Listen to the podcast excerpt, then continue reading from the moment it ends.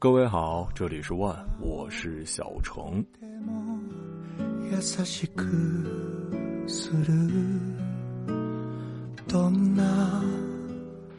你在干嘛呢？没干嘛呀？没干嘛是干嘛呢？就是没干嘛呀。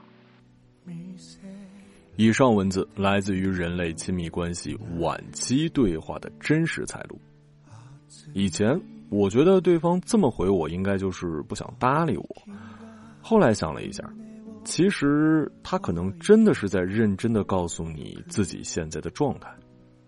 他没有看视频，没有吃东西，没有逛街，他就是呆着，或者呢，正在做一件无法被称作一项活动的事儿，或者是一件不想让别人知道的事儿。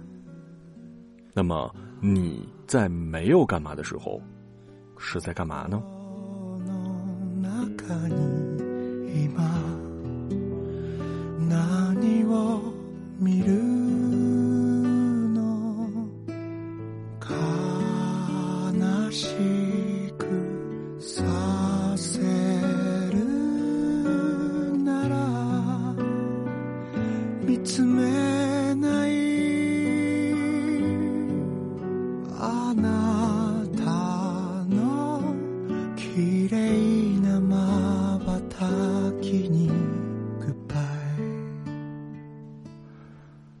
如果现在问你快乐的源泉是什么，你的答案会是什么样的呢？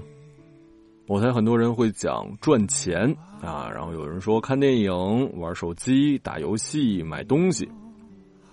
那么，在没有手机之前、没有发明电影之前、没有网购的时代，人们就不快乐了吗？甚至咱们再把时间往后推一点。在工业革命之前，在文艺复兴之前，在尧舜时代，或者说在战争时期吧，活下去都很难的情况。虽然很艰苦，但依旧是有快乐这东西的。他们靠的是什么？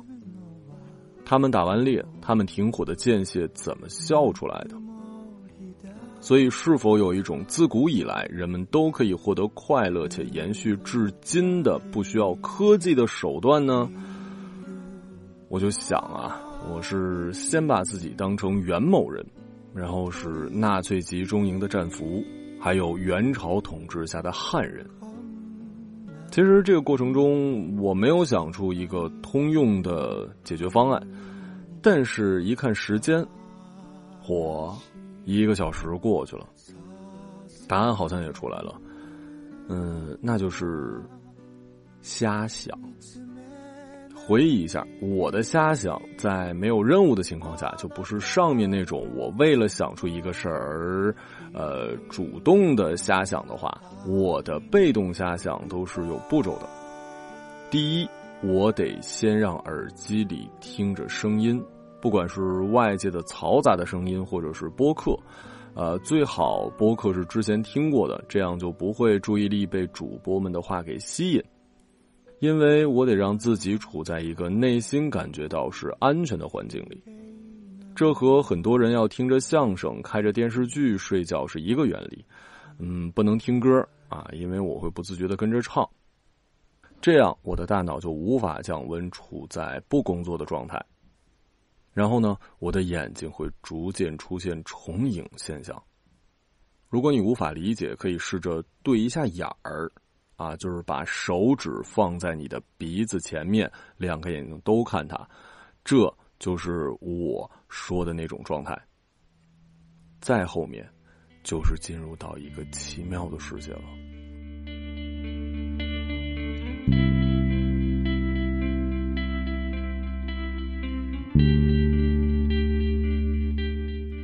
我会思考一些说出来很哲学但又很可笑的问题。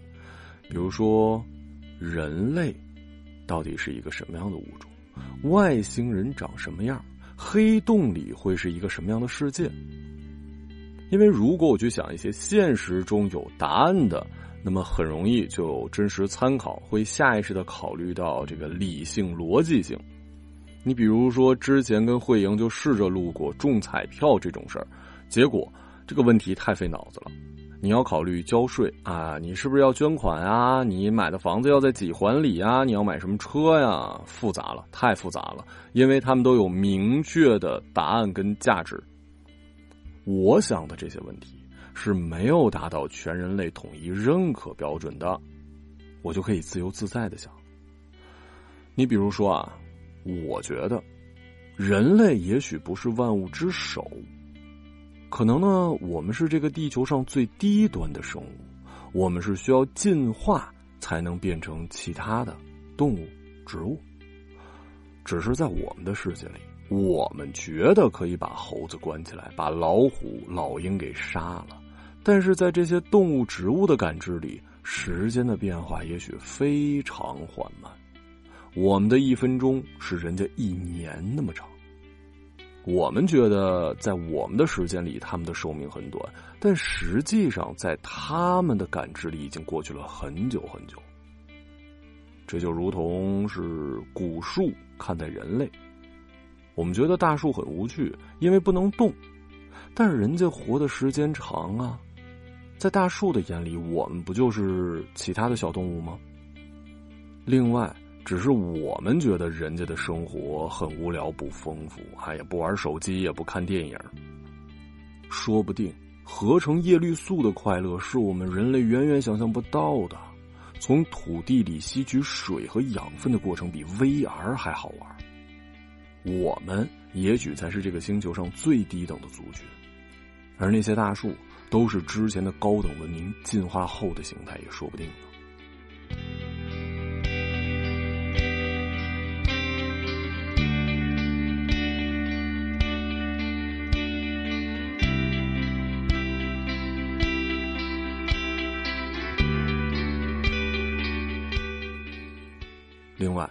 黑洞，那会不会是一个生命体呢？甚至就是一个高级人工智能？我们知道，AI 的可怕就在于可以通过快速学习各种知识，然后让自己不断的升级。那么，黑洞会不会是在不停的吸收靠近它的一切，然后变得越来越聪明？最终目的就是理解宇宙模型的终极原理呢？在这些瞎想里。我会变成大树，我会变成黑洞，我会去感受到这些快乐和进步。哎，那是一种无法言说的舒爽啊！你说，当我在想这些的时候，你问我在干嘛，我只能回你没干嘛。因为如果我把这些奥秘告诉你的话，你一定觉得我疯了。可是这一切真的超快乐。所以，当你在地铁上看到一个人双眼无神的看着一个方向，甚至偶尔会露出微笑的时候，千万别去打扰他，因为他正在探索宇宙奥秘。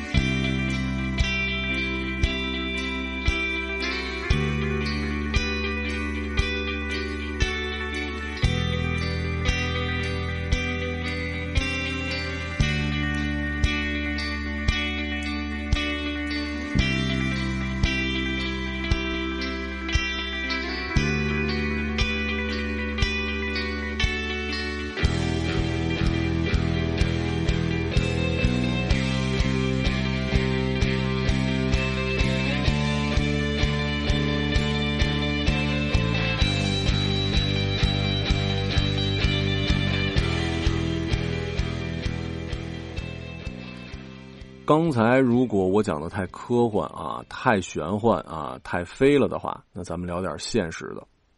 我前几天呢采访了一个专业的心理咨询师，他跟我提到了一个场景，就是如果你回到农村或者去很多老人居住的社区，你就会看到很多在路边发呆的老人，他们没有在跟别人聊天，就是在路边坐着。但脸上很平和，甚至你可以在他们的身上感受到一种心安。从专业角度分析，这是因为人类的抑郁情绪导致的。千万别觉得抑郁一定是一种不好的状态啊！这就像是酒精，其实不是我们以为的放大了我们内心的情绪，它反而是一种抑制剂，只不过抑制的是你我的管理系统。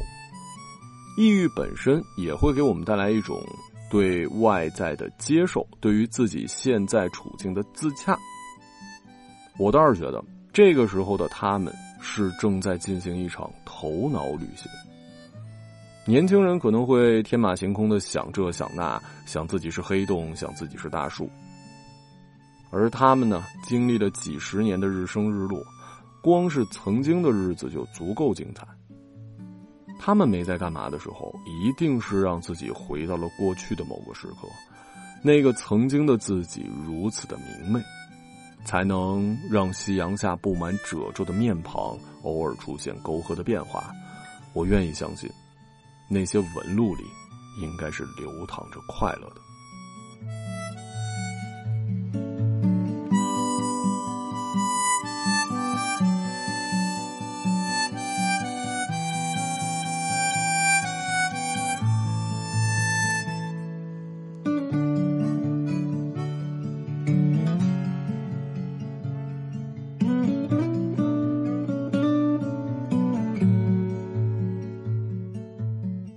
对我最高频问出这问题的场景，应该也是我的爷爷奶奶了，啊，语音视频通了之后，第一句话基本上就是干嘛呢？这已经被我们这些年轻人归类为废话文学的范畴了。但是和长辈之间，其实绝大部分时间都属于没事找事儿的聊天，聊的呢都是一些无用的，他们就是想跟你多腻一会儿，所以基本上我不太会对他们说我没在干嘛。即使真的没啥事儿干，我也会详细的告诉他们我现在所处的地理位置，比如我在家呢，啊，我在单位呢，这也是一个回答。然后就东拉西扯的说一些我昨天干嘛了，我前天干嘛了。反而是当我偶尔跟他们说我没在干嘛的时候，我实际上都有在干嘛。比如回工作消息，比如心情抑郁在外面逛荡。没干嘛的这个回答，有的时候。等同于我不太好。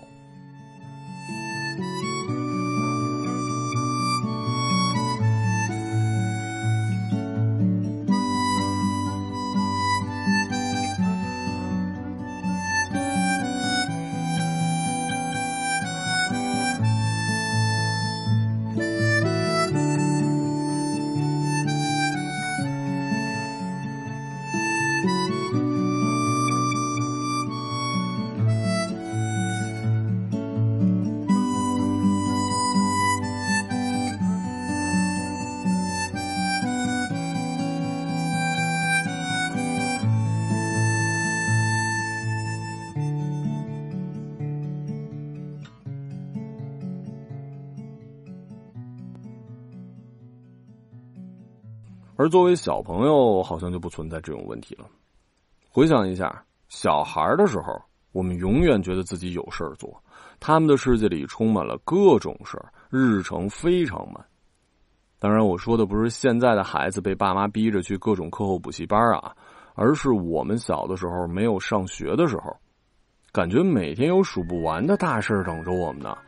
跟小朋友可以拿着两个破玩具玩一下午。到了时间，分头跑回家去看动画城，让小小的我们操碎心的事儿太多了。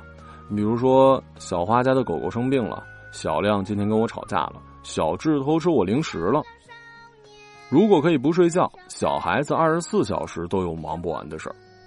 你问他们在干嘛的时候，他们应该永远都能给你一个答案。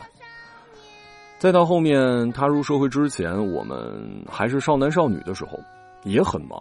啊，都有做不完的事儿，那些做不完，现在看起来很无聊、很没必要、很傻兮兮的事儿。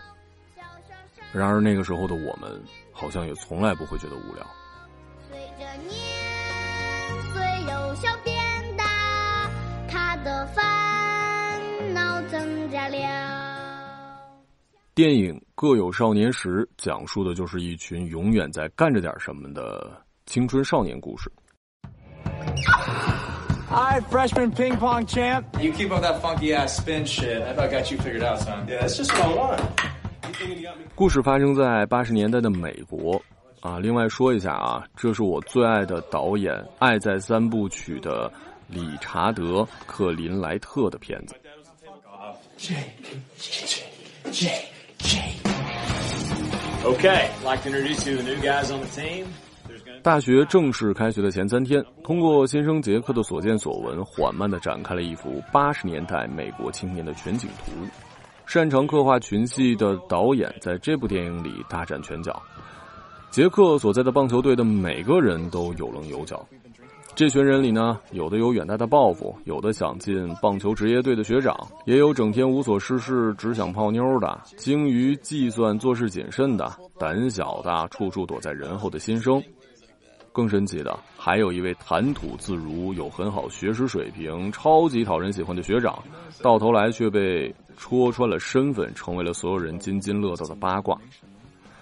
就是这么一群来自天南地北的年轻人。看似相安无事的共同生活在一栋宿舍楼。故事里他们没有干正事儿，也没有什么跌宕起伏的情节，就是一块打球、泡妞、胡扯、参加乱七八糟的派对。三天的时间很短，这群精力旺盛的年轻人闹来闹去，不知疲倦的穿梭在一个又一个的场所，没有一个完整的事件把这群人捆绑在一起。谈话、玩乐都是即兴的、碎片的。作为导演的林克莱特，他的片子都有一种特别的特质吧，就是不着急。故事呢，你要说从这个分析的角度，也没有那么完整。电影讲的是八十年代，但其实跟我们现在差不多。导演说，这部电影其实也是自己曾经的一段生活。他曾经以为自己的生活就是打棒球，如果可以，他会打到职业生涯的最后一天。然而，因为身体原因，他在大学期间中断了棒球。幸好选修了戏剧，逐渐过渡到了另外一个感兴趣的世界。而他讲，当你不再打棒球了，那一天，你才是一个真正的运动员，真正长大成人的时候。你要开始面对新的生活，真正的生活，这是一件残酷的事儿。不过，可能正是因为自己感受的残酷吧，他的作品总给人一种浪漫的感觉。就比如这部《各有少年时》，杰克的一个周末给我们开了一个头，未来还有无限的欢乐、美好与未来，以及可能会有的沉重，在接下来的四年里，在接下来的四十年里等着他。而影片的点睛之笔就是在结尾。上课铃响之后，一个身材肥硕的、头发花白的教授走进教室，在黑板上写了一句至理名言。然后，男主角和邻桌的队友就进入了梦乡。影片至此结束。你一定会再一次的会心一笑，这不就是每个人的读书生活吗？课上是用来睡觉的，课下是用来玩的。那个时候的我们没有那么多的没在干嘛，是因为我们的生活。真的很丰富。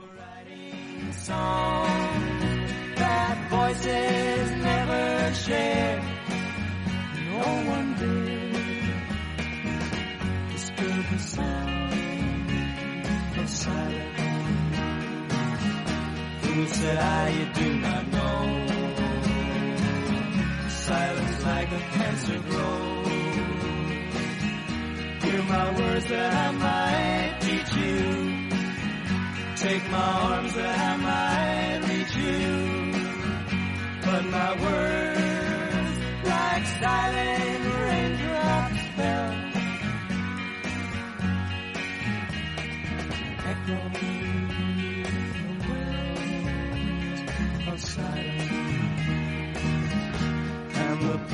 bowed and prayed to the neon god they made. And the sign flashed out its warning.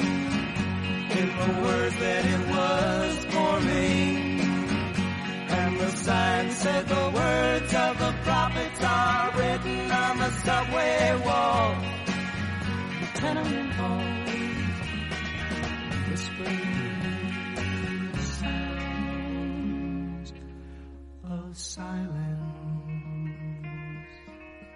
当一个人被动的没有干嘛的时候，还挺难熬的。人类是需要干点什么的，别管是有意义的还是没意义的。刚才说的那些可以和无事可做和平共处的老人，其实是向现实生活妥协的。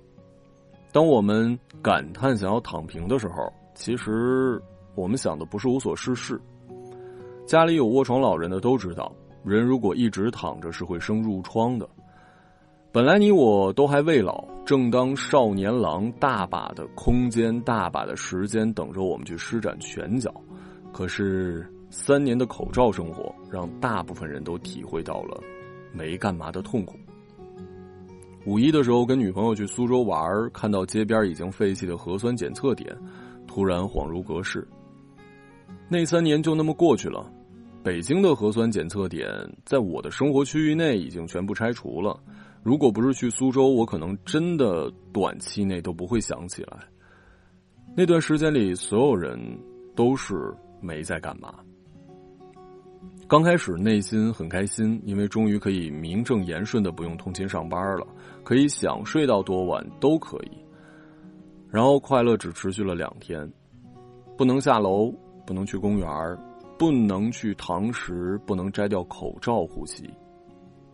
到了一个月的时候，我已经出现了躁狂的表象，因为我已经把家里想玩没时间玩的游戏打完了啊，想看没看的电影看完了，每天把屋子从头到尾的收拾一遍之后，还剩那么多的时间，我就不知道干嘛了，甚至出现了偶尔开心的不知道因为什么的傻笑，偶尔会想摔东西。我真切的理解到了那句话：初级的自由是想干嘛干嘛。高级的自由是不想干嘛就不干嘛，而没干嘛真的是一种难熬的活法。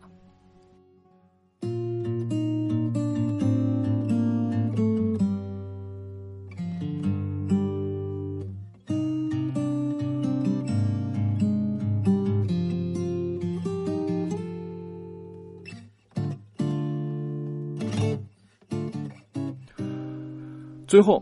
祝你，祝我们，都可以在没干嘛的时候，干着什么，哪怕是发呆。祝我们可以拥有想干嘛和不想干嘛的自由。我们为你沿江而来，可是你的。这里是万，我是小程，时间不早。今天你好。我们迷失在白银饭店，最温暖的那个晚上，我们为你朝南而去，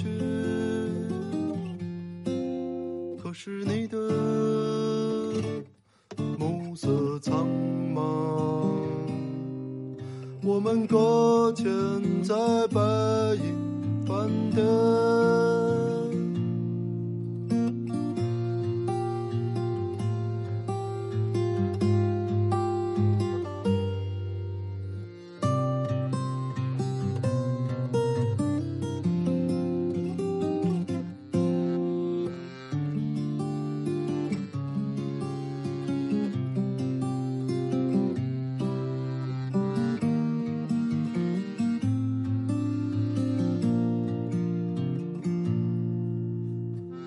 爱你的那些人们，来到你的阳台下面，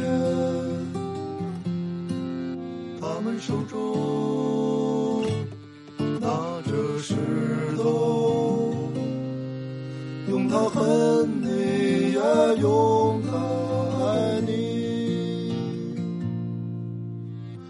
恨你的那。些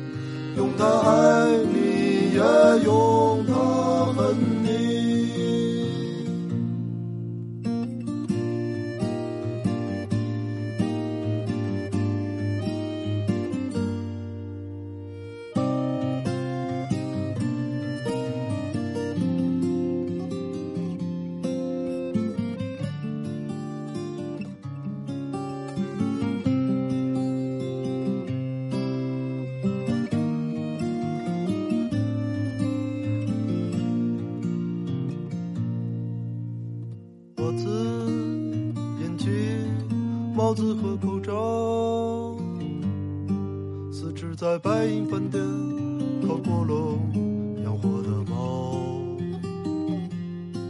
它们在屋顶，屋顶上